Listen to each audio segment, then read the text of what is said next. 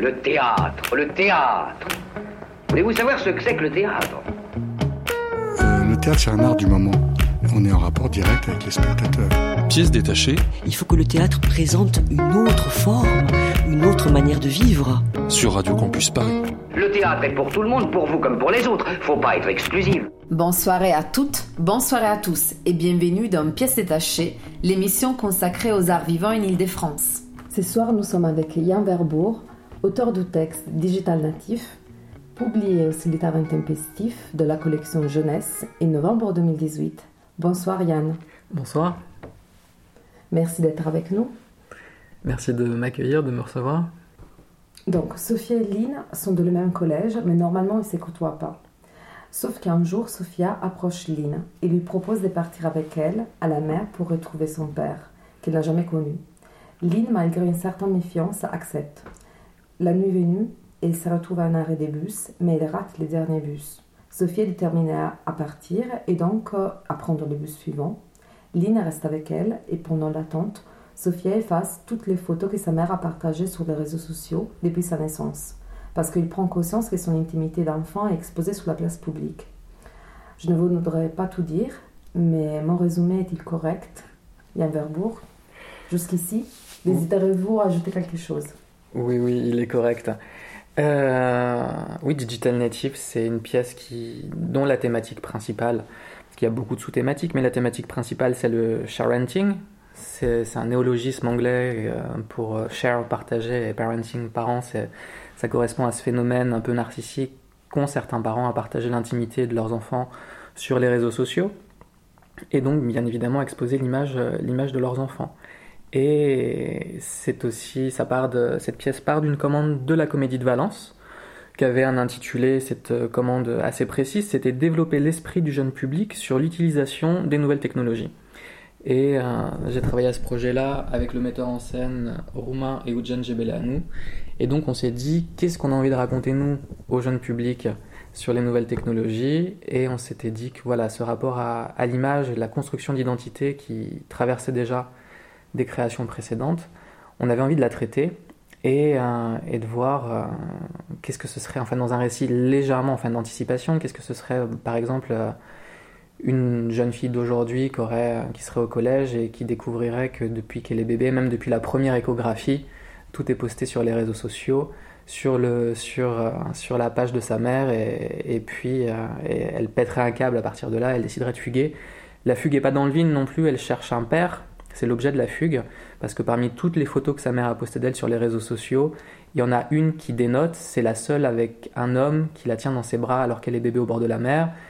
Sophia n'a jamais connu son père, elle est persuadée que cet homme-là est son père, et du coup elle se met dans la tête de partir au bord de la mer pour retrouver son père. C'est un peu fou, mais euh, voilà, dans la tête de cette gamine de 12 ans, elle, euh, c'est son désir profond d'être, d'avoir retrouvé un souvenir de son père. Peut-être, elle se dit que peut-être elle va se rappeler quelque chose.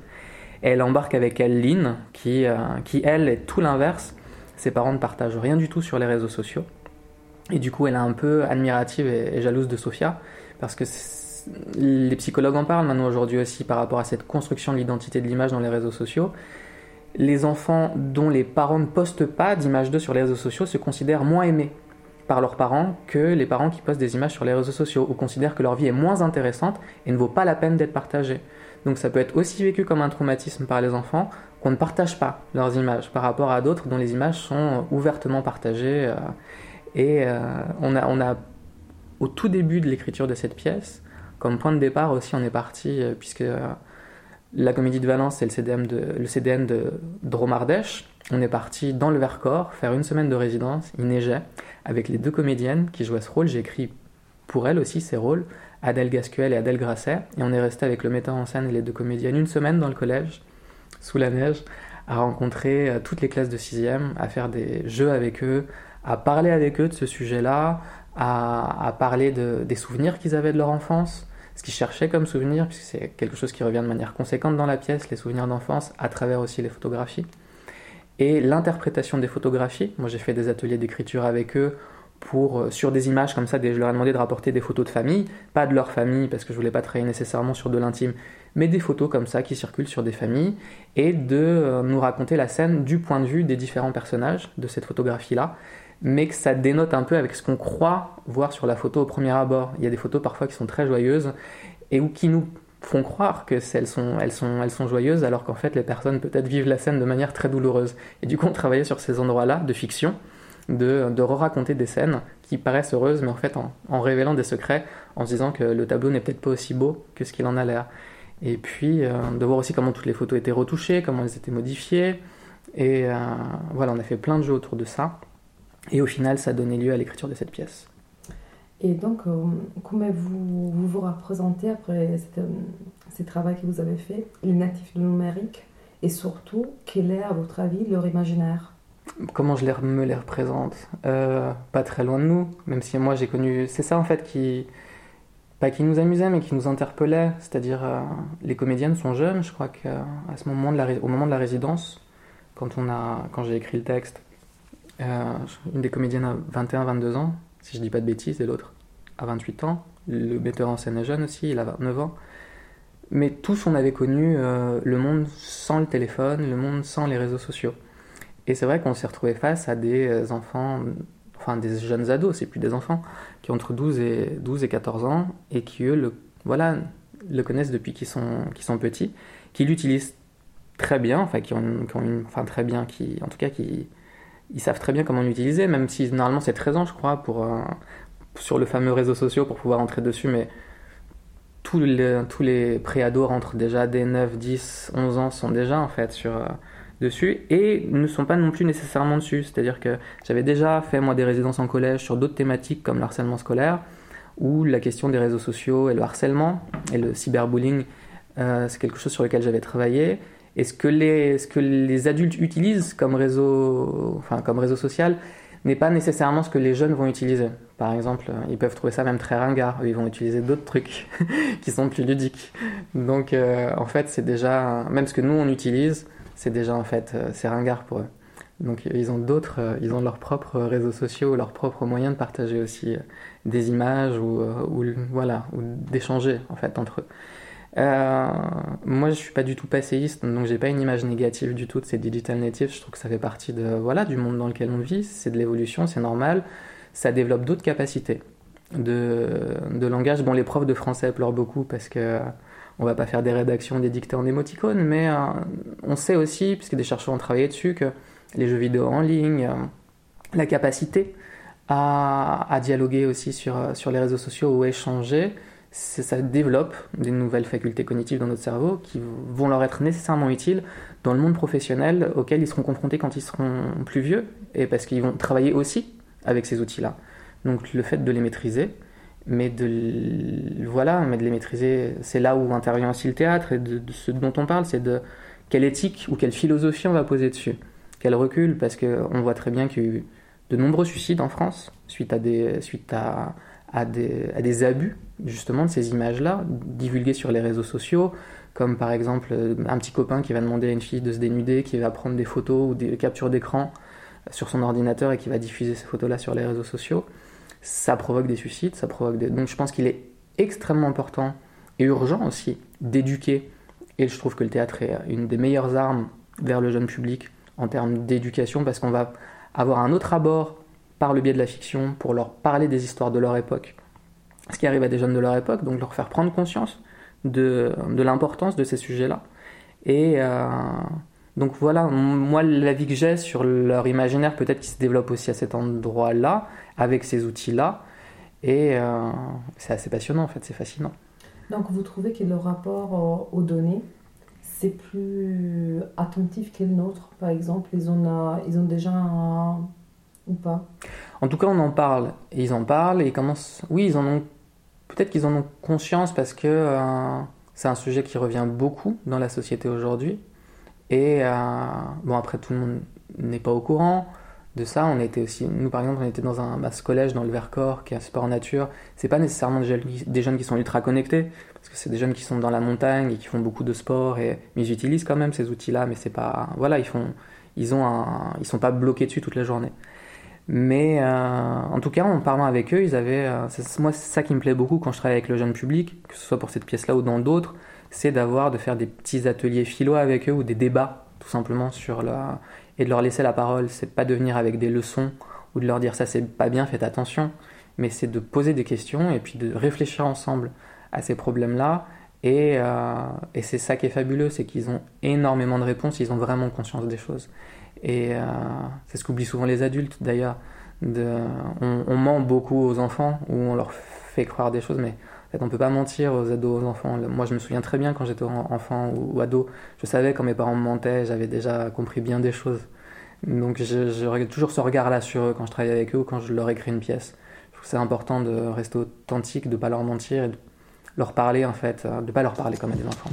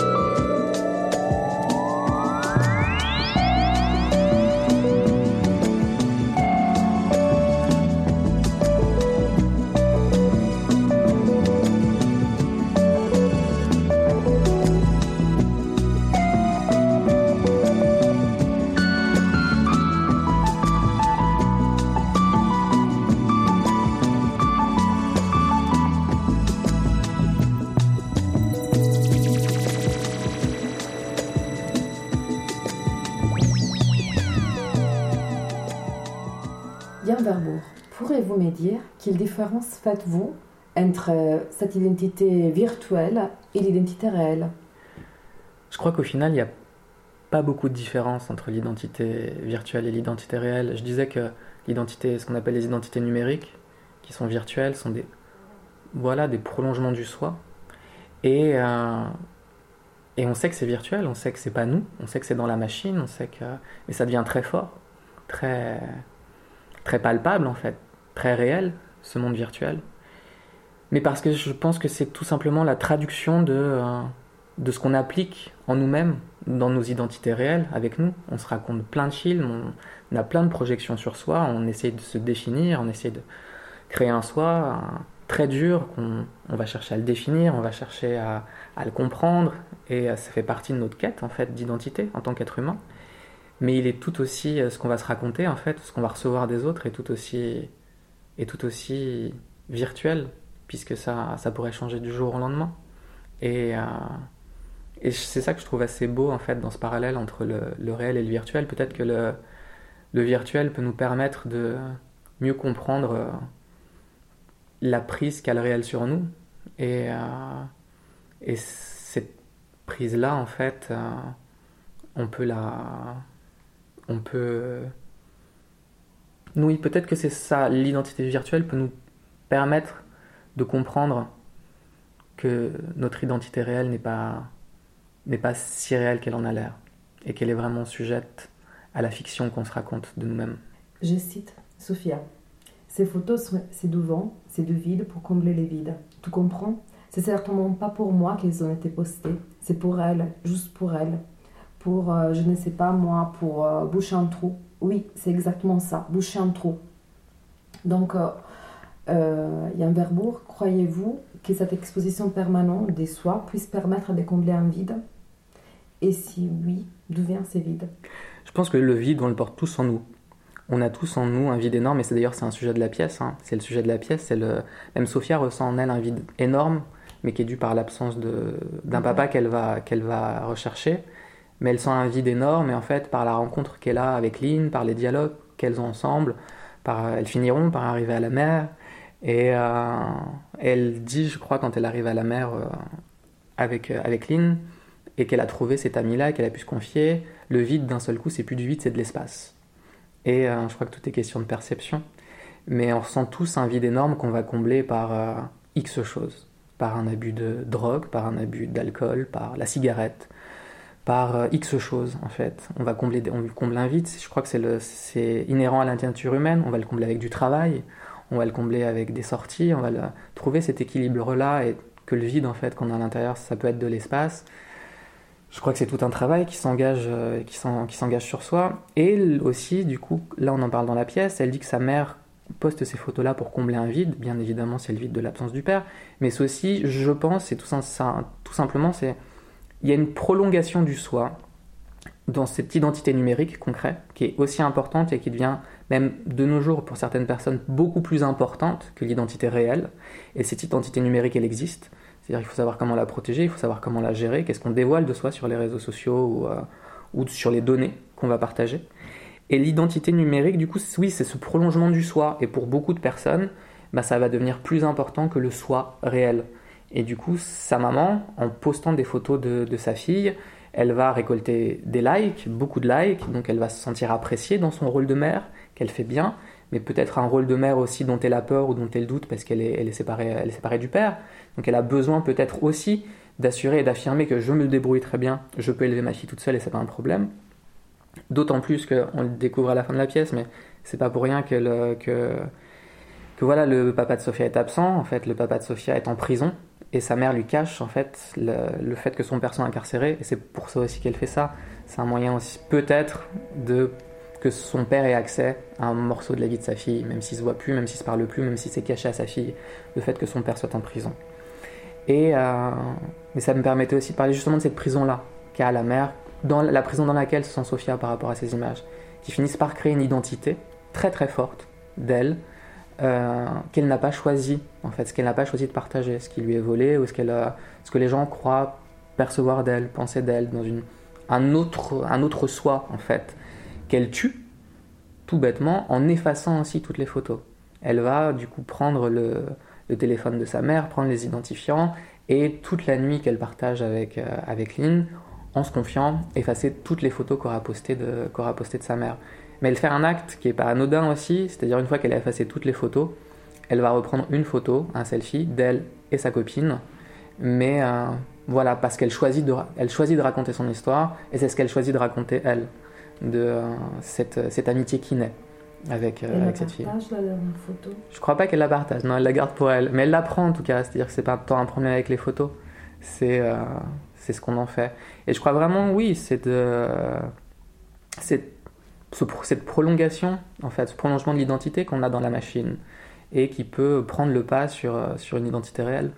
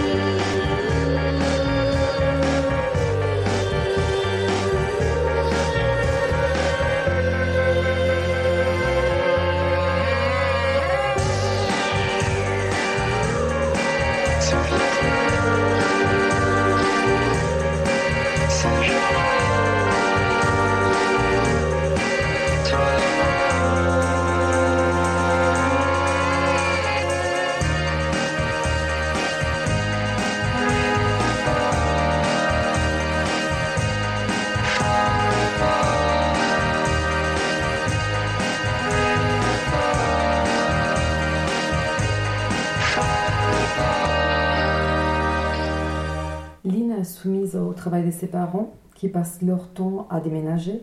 Et Sophia est soumise à, l'envie de sa mère d'exposer sa fille sur les réseaux sociaux. Rêvez-vous d'une enfance libre? Je crois qu'on rêve tous d'une enfance libre. Après, euh, l'enfance, par définition, elle est, c'est la contrainte, puisqu'on est, euh, on est une espèce qui n'est, euh, qui n'est pas libre quand elle naît. C'est voilà, il y a des, il y a d'autres euh, voilà, il y a d'autres espèces. Quand ils naissent, ils peuvent déjà être indépendants. C'est pas le cas de, de l'espèce humaine. On est, euh, on est extrêmement dépendant de nos parents. On est, euh, on est aussi une espèce sociale, donc on a besoin des autres. On se raconte. On est, on est une espèce qui est basée sur, sur la fiction, c'est-à-dire que notre société tient sur des fictions, tient sur des histoires l'histoire politique, l'histoire religieuse, euh, l'histoire euh, nationale.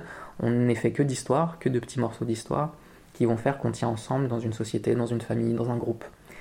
Et, euh, et oui, et du coup, tout le temps, tout ce chemin de l'éducation inhérent à l'enfance, non, on peut pas être libre puisqu'on est dépendant financièrement des parents.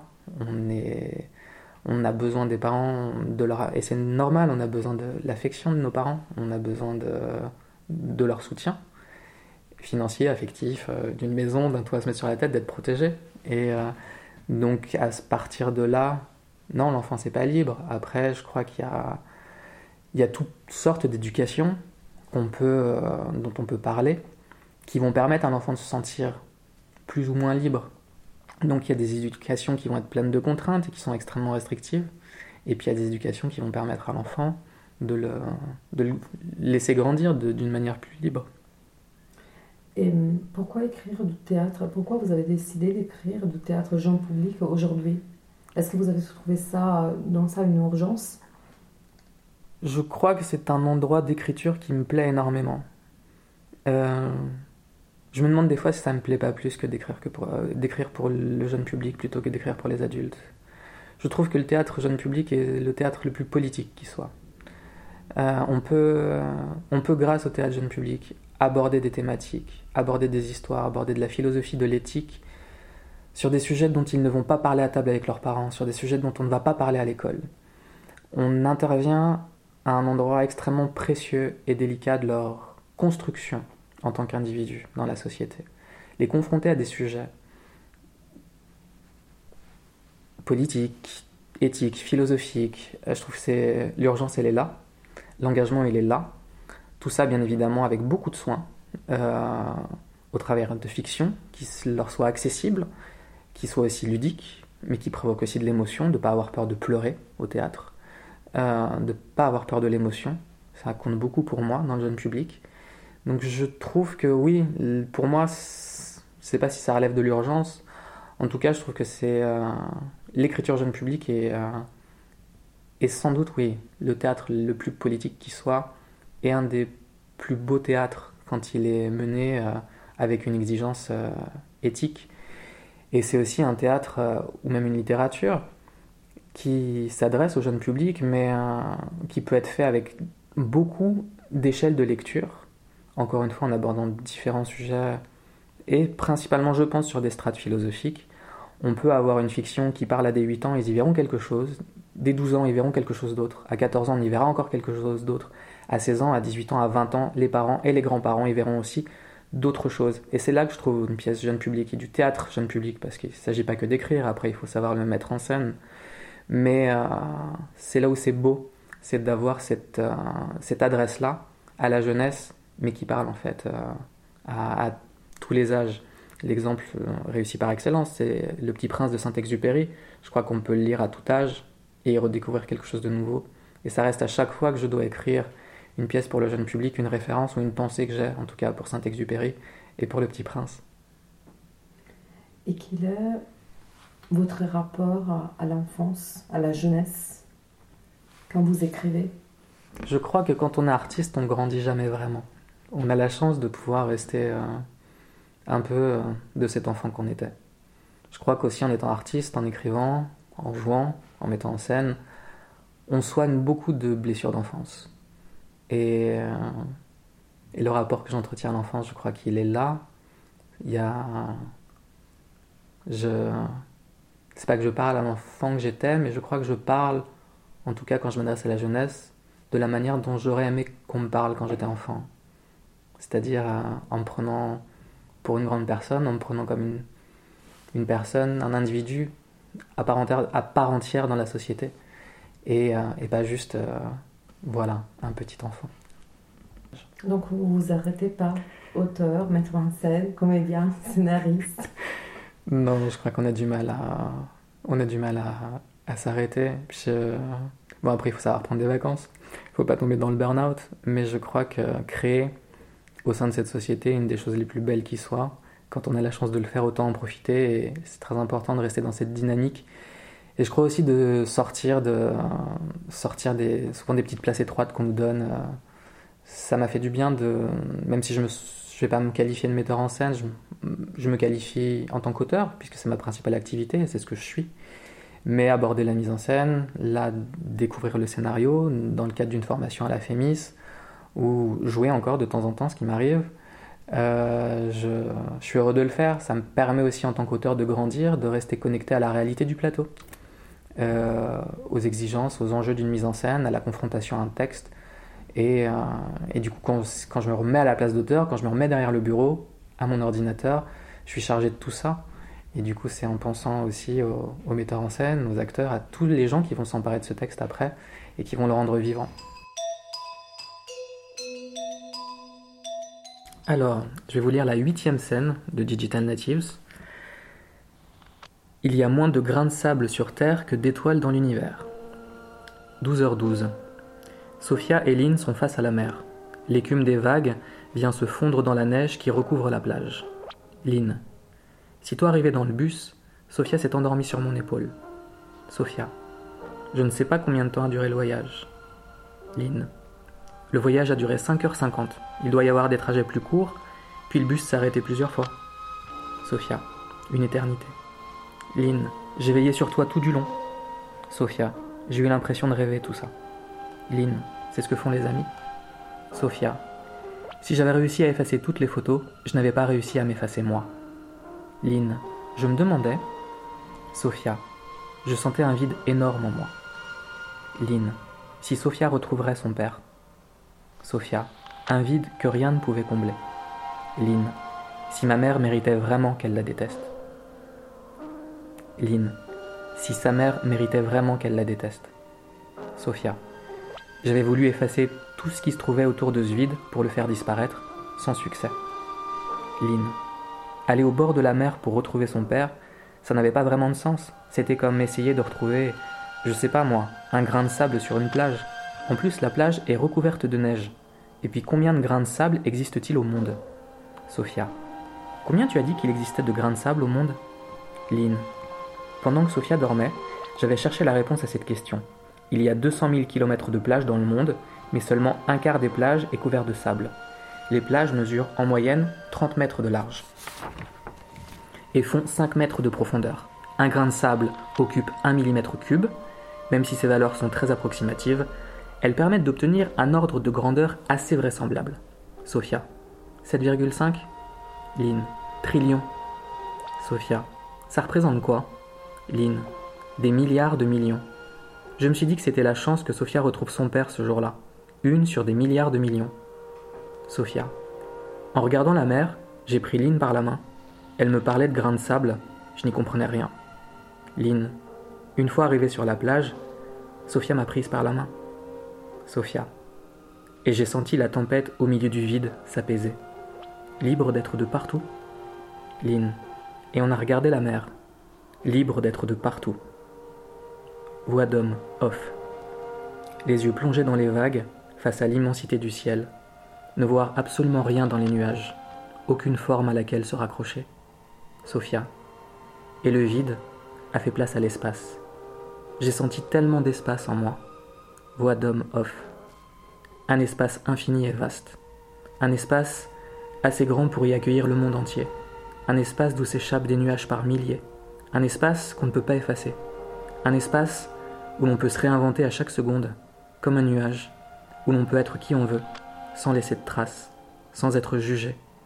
Un espace éternellement libre, un espace où les histoires finissent bien. Sophia, Lynn, Lynn, quoi?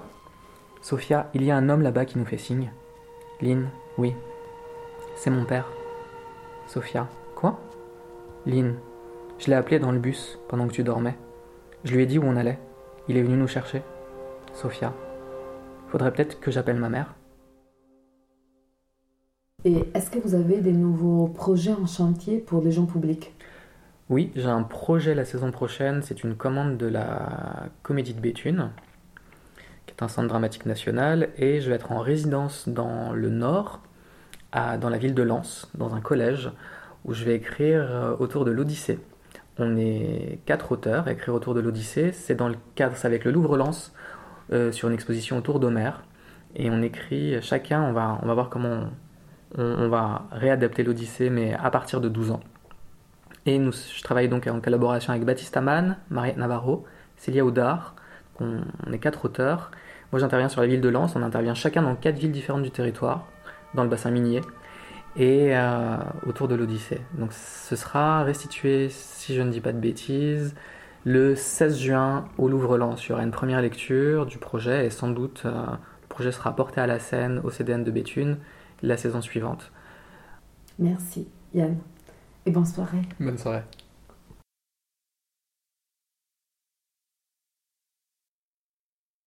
L'enfance, ou plutôt la fin de l'enfance, est toujours au centre de notre émission ce soir.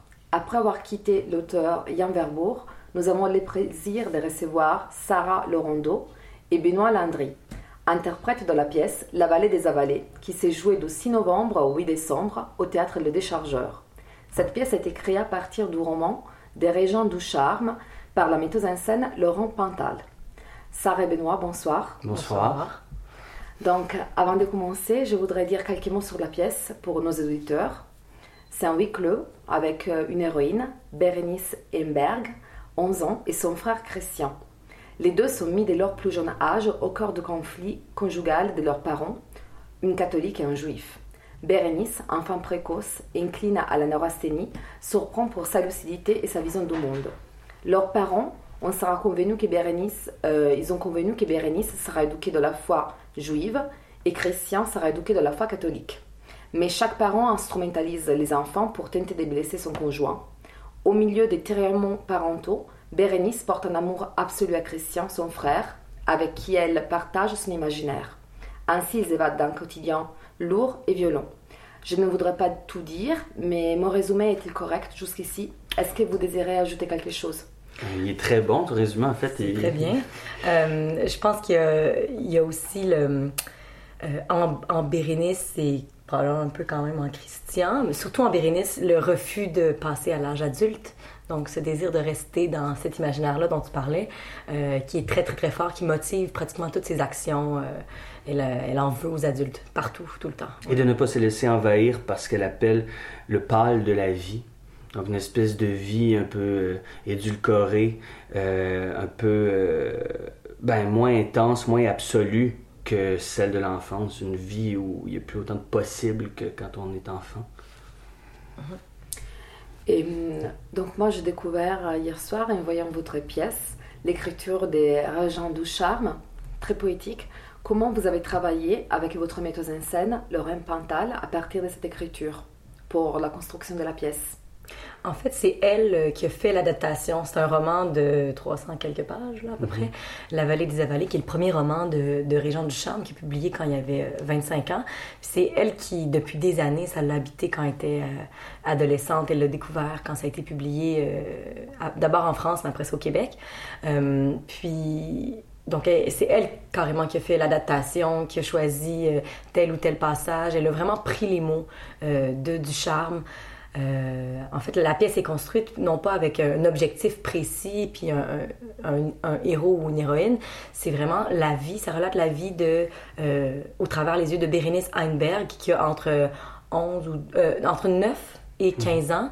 Euh, donc, elle vit elle vit son adolescence, elle vit euh, dans la maison avec sa famille, avec son, son frère qui tout à coup quitte, s'en va, euh, revient, euh, elle a des rencontres avec, euh, elle se fait des petits chums, puis après ça, Des les, petits amoureux. des petits amoureux, Des petits copains. des petits copains. Les gens ils vont aimer ça quand je veux des chums. En les Québécois, les Québécois. Euh, Ah, c'est euh, très joli. Ouais. Elle se fait des, elle se fait des amis. euh, donc, c'est sûr qu'en une pièce qui dure euh, 1h15, on n'a pas le temps de tout mettre. Donc, c'est elle qui a fait les choix de voir qu'est-ce qu'on qu'est-ce que- qu'est-ce qu'on garde. Elle a joué avec, euh, avec euh, des trucs qu'on retrouve au début du roman qu'elle va, les mettre, qu'elle va mettre à la fin de la pièce et tout. Elle était vraiment euh, le chef d'orchestre. Euh, Pas le chef d'orchestre, mais le- elle a tout dessiné, en fait, pour euh, rendre ça à la scène. Puis il faut savoir que le roman est déjà écrit en fragments comme ça. La pièce demeure en fragments. Et euh, c'est aussi intéressant de savoir qu'elle n'a pas écrit des dialogues. D'ailleurs, la pièce est, est écrite euh, beaucoup sur la forme narrative. et C'est parce que c'est directement tiré du roman. Les dialogues qui sont dans la pièce euh, étaient déjà dans le roman, mais sinon, c'est Bérénice qui se raconte euh, sur scène comme c'était le cas dans le roman. Et à propos de, de l'auteur, Régent de Charme, pourriez-vous nous dire quelque chose sur cet auteur québécois assez mystérieux, mort en 2017 Oui, il était euh, très ermite. Euh, C'était un érudit fini, passionné de, de tous les sujets possibles. Puis on, retrouve ça énormément dans la vallée des avalées euh, parce qu'il il, il prend tout son savoir puis ses curiosités puis il les met dans la bouche de cette jeune fille-là, Bérénice, de, de 9, 10, 11 ans, une jeune adolescente. Euh, fait qu'on découvre que c'est un passionné d'architecture, euh, de littérature, d'histoire. euh, euh, De faune, de flore. de fond, de- ouais, ouais, il lisait, il passait ses journées apparemment à lire.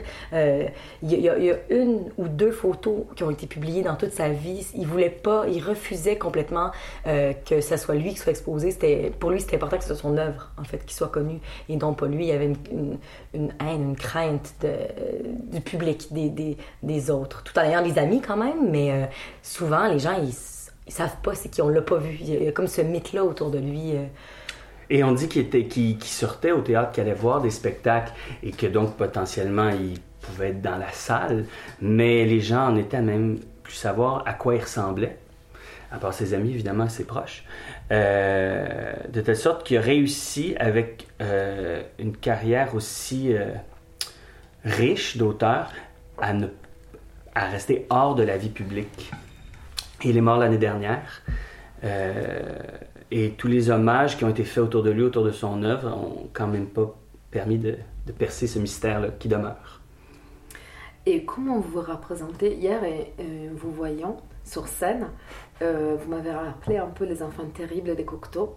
Comment vous, vous imaginez ces deux personnages que vous jouez sur scène? Parce que toi, Sarah, tu interprètes Bérénice, et Mhm. toi, Benoît, tu interprètes Christian, les Mhm. frères. Ben, c'est vraiment des personnages euh, tirés d'un roman. C'est c'est drôle à dire, mais c'est des personnages qui sont un peu des icônes aussi, comme disait Sarah.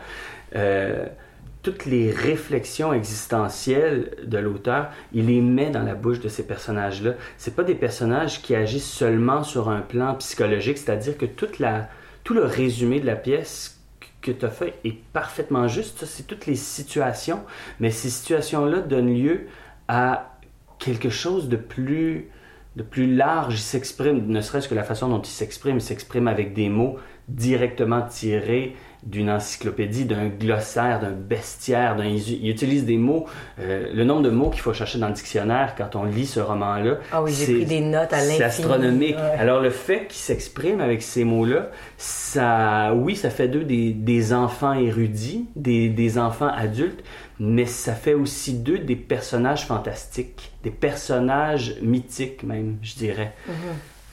Après, dans leur rapport, ben oui, il y a quelque chose de complètement tordu parce que Euh, on peut l'expliquer facilement par ce à quoi ils sont exposés, euh, le conflit entre leurs parents, mais il y a quelque chose.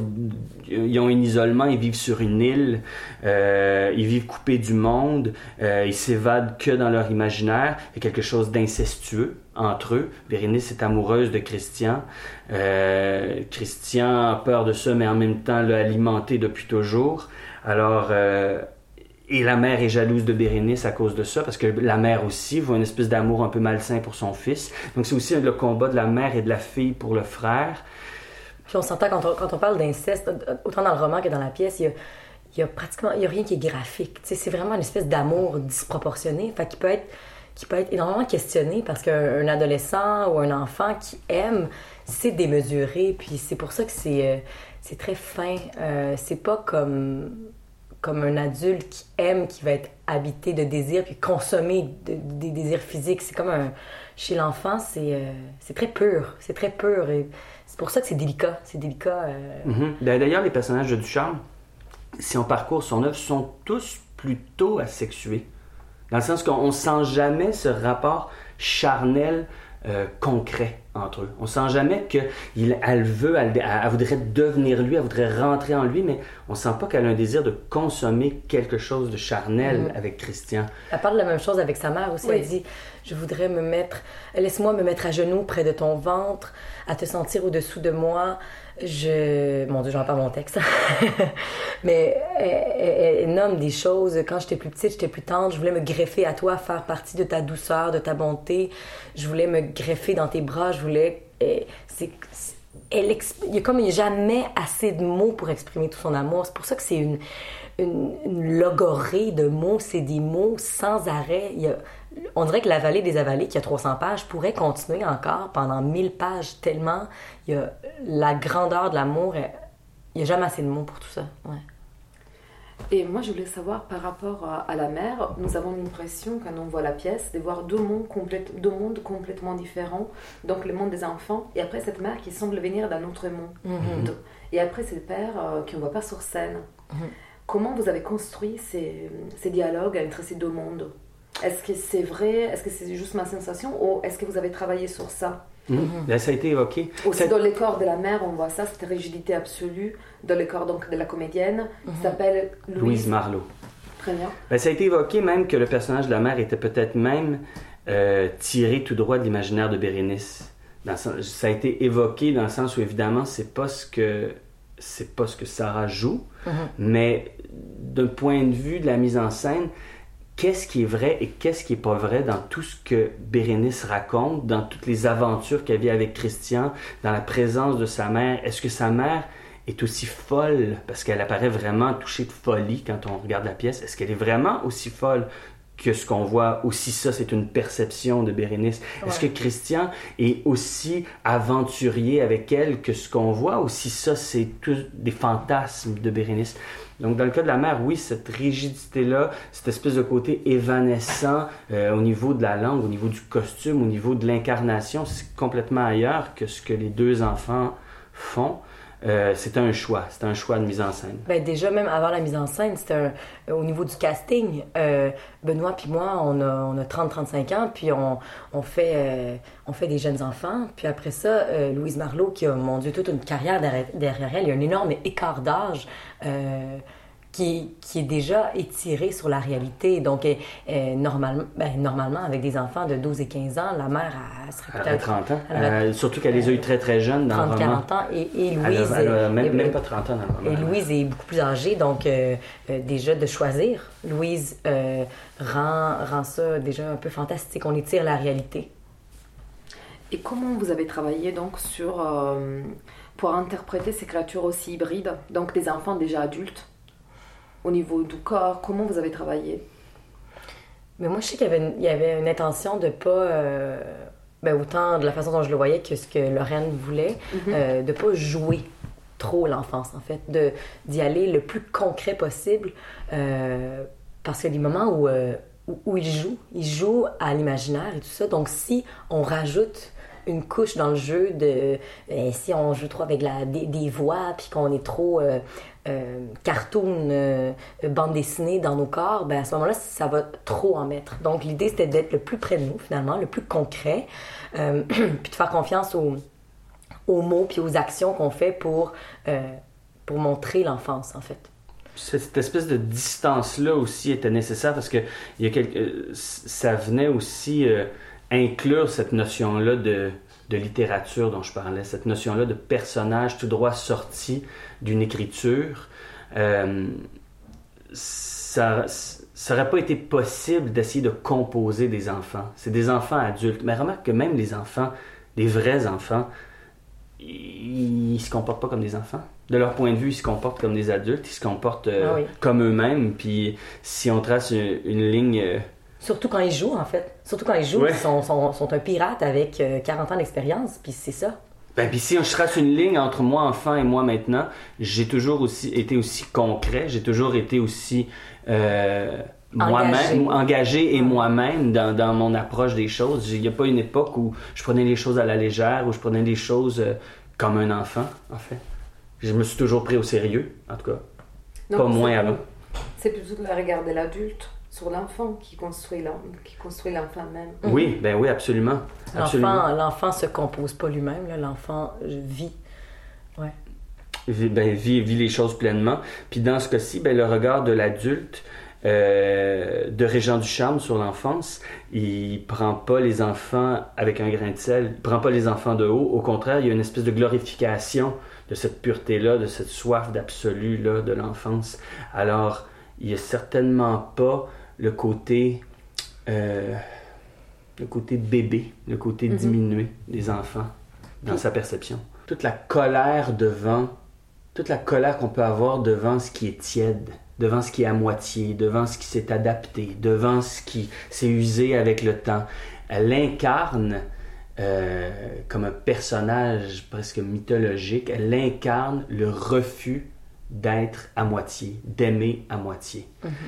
Alors, et puis je pense que c'est important de, de l'aborder en... Et c'est ce que Sarah et Lorraine ont fait, et c'est important de l'aborder en ne cherchant pas les réponses que d'un point de vue psychologique, parce que c'est plus grand que ça. C'est plus grand que ça ce que- ce qu'elle représente. C'est c'est c'est toute la colère du monde qu'elle représente. Puis euh, les, mots qui débutent le roman, qu'on retrouve euh, pas tout à fait au début de la pièce, euh, tout m'avale, elle est avalée par tout. C'est les lignes qui sont très connues de ce roman-là, tout m'avale. Je suis avalée par le fleuve trop grand, par le ciel trop haut, par les fleurs trop fragiles, par les papillons trop craintifs, par le visage trop beau de ma mère. Elle est avalée par le monde, elle est englobée. Euh, elle se sent aspirée partout. Et euh, Ben, elle est aussi ce qu'on appelle une hypersensible. euh, oui, oui. Dans, le sens, dans le sens qu'il y, y a- il y a de ça aussi, il y a des gens qui sont atteints plus profondément et plus rapidement par, par tout ce qui se passe. Puis évidemment, négocier après avec toutes les situations, c'est plus compliqué.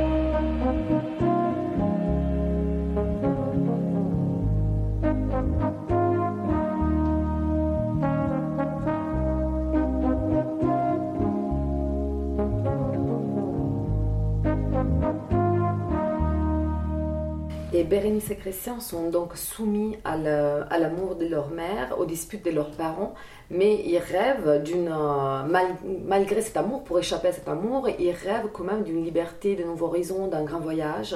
Est-ce que vous rêvez d'une enfance libre? Est-ce qu'à travers. Hmm, Donc, nous avons pour euh, terminer cette interview, nous n'avons pas souvent l'occasion de recevoir des comédiens québécois dans notre émission. Donc, je voudrais vous poser une question par rapport qu'est-ce qui se passe, euh, quelle est la situation actuelle du théâtre contemporain au Québec Ben, au niveau de la création comme Oui. telle, c'est très, très, très, très vivant. Euh, il y a plusieurs théâtres qui sont en santé. Il y a eu des renouvellements. euh, on- il faut savoir quand même qu'au Québec, euh, la vie théâtrale se passe surtout à Montréal. Il y a à Québec aussi, il y a un, un grand bassin de théâtre. Il y a dans quelques régions quand même, il y a des, il y a, des compagnies qui, euh, qui vivent localement. Euh, mais sinon, à Montréal, les théâtres sont, sont, sont en santé au niveau des artistes. Il y a des, des auteurs magnifiques qui créent, qui sont, euh, qui sont joués partout à travers le monde, à travers des festivals de la francophonie. Il, y a des, il y a des tonnes de projets de la relève, des, gens des jeunes qui sortent des écoles, qui sont pleins de... plein de soif euh, de créer, qui se démènent dans des conditions précaires, euh, des- de- avec zéro, avec Ouais, parce carrément que- zéro dollar. Parce que ça, c'est ce on- qu'il faut dire, c'est Oui, oui, que la ça. situation au théâtre, Ben, c'est ça, je parle de, de la création, mais inévita- inévita- inévitablement, on va rebondir sur financièrement. Ben, ben, pas que financièrement, je dirais même, euh, au- parce que la situation financière euh, est à l'image de la situation, la perception du théâtre et de la place que le théâtre a la, chance de prendre euh, au Québec, qui est très, très, très inquiétante. Moi, j'aurais, je dois dire que j'aurais commencé par dire que je trouve que la situation est désastreuse, la situation du Québec, du théâtre au Québec en ce moment. Euh, je dirais même la situation de la culture en général au Québec et au Canada. Euh, il y a des pas qui sont faits dans une direction, mais le soutien qui est offert aux artistes est vraiment euh, décroissant si on considère euh, les besoins qui, eux, sont de plus en plus croissants pour permettre une création à l'image de ce qui se En à- santé. à- à- de ce qui se fait à travers le monde aussi. Pour, pour, c'est, il y a quelque chose d'utopique, il y a quelque, il y a quelque chose d'utopique à penser qu'on peut, euh, qu'on peut tout faire avec rien.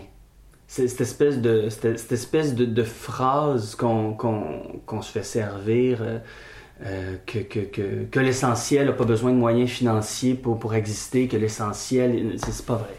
Et éventuellement, euh, avoir plusieurs personnes sur le plateau, ça coûte, ça coûte cher. Avoir des décors, des costumes, ça coûte de l'argent. Et ça, au Québec, c'est, le soutien pas du tout, du tout, du tout à la hauteur des besoins. Euh, et ça, ça témoigne d'un manque de soutien de la part euh, ben, de la population face aux, arts. À ce moment, il y a un discours euh, très démagogue qui, ben, qui prend de plus en plus de terrain sur le fait que les artistes, c'est des enfants gâtés qui vivent au crochet de l'État. Et euh, une espèce d'envie de certains de reproduire le modèle américain qui se fait uniquement euh, par le privé. Le soutien des arts aux États-Unis se fait essentiellement par le privé. Euh, mais ça change complètement le rapport à la création, ça. Ça, ça, crée euh, des producteurs qui sont pas là pour les mêmes raisons qu'un État qui croit en la place de la culture et du théâtre. Mhm, ouais. Et euh, on l'a vu, on l'a vu, euh, sans rentrer dans ce débat-là, on l'a vu avec des projets ré- récents comme Slav et comme Kanata, où on a parlé de censure, mais il n'y a pas été question de censure. En réalité, il y a été question, dès qu'il a commencé à y avoir un débat sain, il y a eu des producteurs privés qui ont retiré leurs fonds parce qu'ils n'étaient pas là pour le débat, eux.